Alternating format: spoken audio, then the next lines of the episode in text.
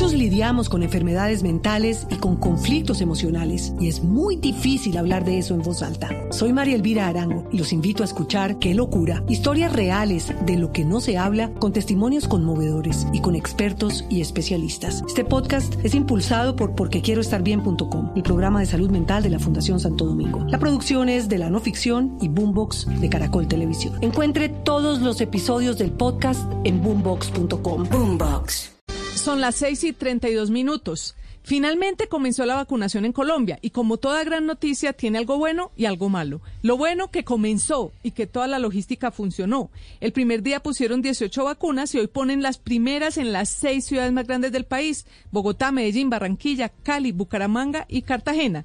El gobierno aspira a tener vacunadas un millón de personas de aquí a marzo. Lo malo, la sobreactuación de los políticos. Vimos a un alcalde, el de Medellín, decir que hagan el chance con la matrícula del avión en el que llegaron sus dosis. A un gobernador, el de Sucre, que le tocó repetir la entrada con las vacunas porque el video no había salido bien. A un partido, el Centro Democrático, groseramente comparar la imagen de la primera vacunada con su logo.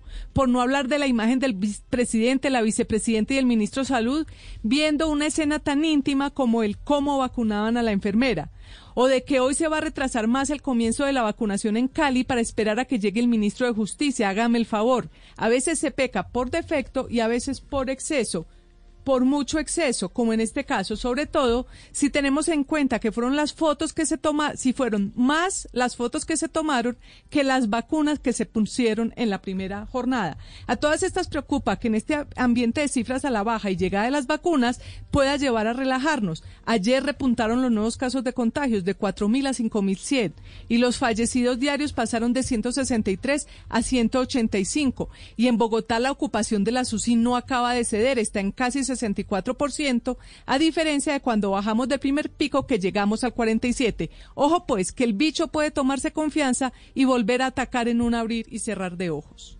Muchos lidiamos con enfermedades mentales y con conflictos emocionales y es muy difícil hablar de eso en voz alta. Soy María Elvira Arango y los invito a escuchar Qué locura, historias reales de lo que no se habla con testimonios conmovedores y con expertos y especialistas. Este podcast es impulsado por porquequieroestarbien.com, el programa de salud mental de la Fundación Santo Domingo. La producción es de la no ficción y Boombox de Caracol Televisión. Encuentre todos los episodios del podcast en boombox.com. Boombox.